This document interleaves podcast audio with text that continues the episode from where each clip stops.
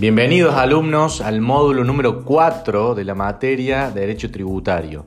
En esta oportunidad, el módulo sobre Derecho Constitucional Tributario, que tiene en cuenta dos cuestiones fundamentales. Primero, elementos de soberanía y poder tributario. Y segundo, los límites constitucionales que existen a la hora de crear un tributo.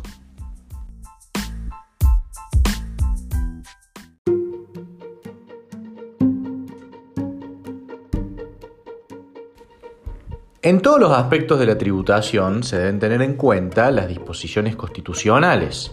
Por ejemplo, si el tributo creado es constitucional o no, si durante una verificación impositiva han sido vulneradas garantías constitucionales, como la de allanar un domicilio sin orden escrita de autoridad competente, si fueron transgredidas o no garantías del imputado en el derecho procesal tributario, si una norma penal retroactiva empeoró las condiciones del encausado, etc.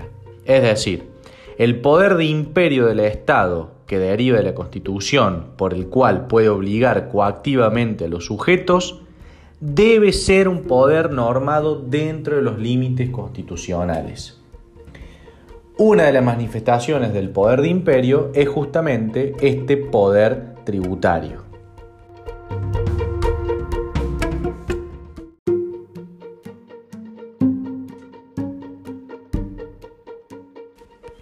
El poder tributario o potestad tributaria consiste en el poder de imperio que tiene el Estado de dictar normas a efectos de crear unilateralmente tributos y establecer deberes formales, cuyo pago y cumplimiento será exigido a las personas sujetas a ese tributo, según la competencia territorial que se encuentre atribuida.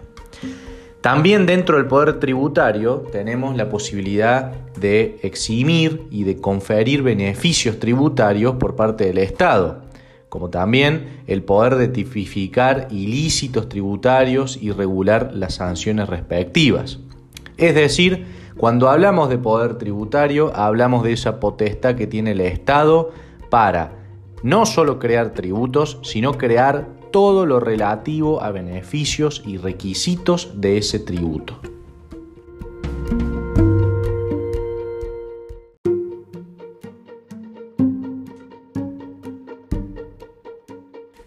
Vinculado al poder tributario de los estados, tenemos aquellos elementos que hacen a la distribución de ese poder para tratar de eliminar o de mitigar los conflictos de doble o múltiple imposición. El primero es la ley de coparticipación. La coparticipación consiste en la distribución de una masa de recursos tributarios entre varios centros de poder, como la nación, las provincias y las municipalidades. La coparticipación puede ser establecida por una ley unilateral o también, más comúnmente, recurriendo a las leyes convenio, una ley convenio significa que si bien la ley es sancionada por el Congreso Nacional, se la entiende como una propuesta a las cuales las provincias deben adherirse. Por lo tanto, es como una ley más benévola, más amigable para lograr el consenso de todas las provincias.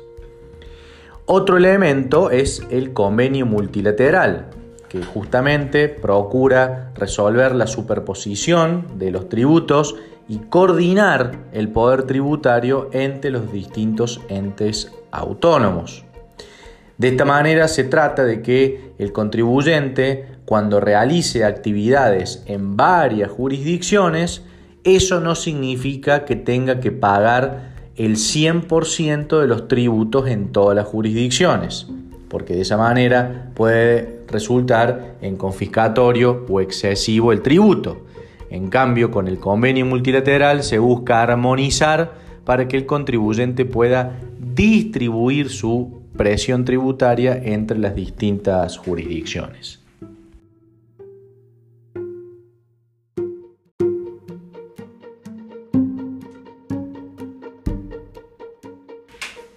Dentro de los límites constitucionales a este poder tributario del Estado, tenemos el límite de legalidad mediante el cual no puede haber tributo sin una ley previa que lo establezca. También hace referencia a que cada ley o cada legislación tiene que contener los elementos básicos y estructurantes del tributo, como por ejemplo el hecho imponible, los sujetos pasivos y todos los elementos necesarios para fijar el quantum del tributo y sus respectivas exenciones. El límite de generalidad que se refiere al carácter extensivo de la tributación, es decir, para todas las personas, de modo de no excluir de su ámbito a quienes tengan capacidad contributiva, es decir, no establecer privilegios personales. El límite de no confiscatoriedad significa que el tributo no puede exceder un porcentaje sustancial del patrimonio del contribuyente, porque significaría que viola la propiedad privada. De esa manera se torna un tributo excesivo el límite de igualdad en la cual todos los habitantes son iguales ante la ley y esta igualdad es la base del impuesto y de las cargas públicas. Esto significa que frente a contribuyentes de iguales características, el tributo tiene que ser con iguales características. Es lo que se denomina la igualdad entre los iguales. Y por último, el límite de proporcionalidad que está muy ligado al principio de no confiscatoriedad, que requiere que el monto de los gravámenes esté en proporción justamente a las manifestaciones de capacidad contributiva de cada una de las personas.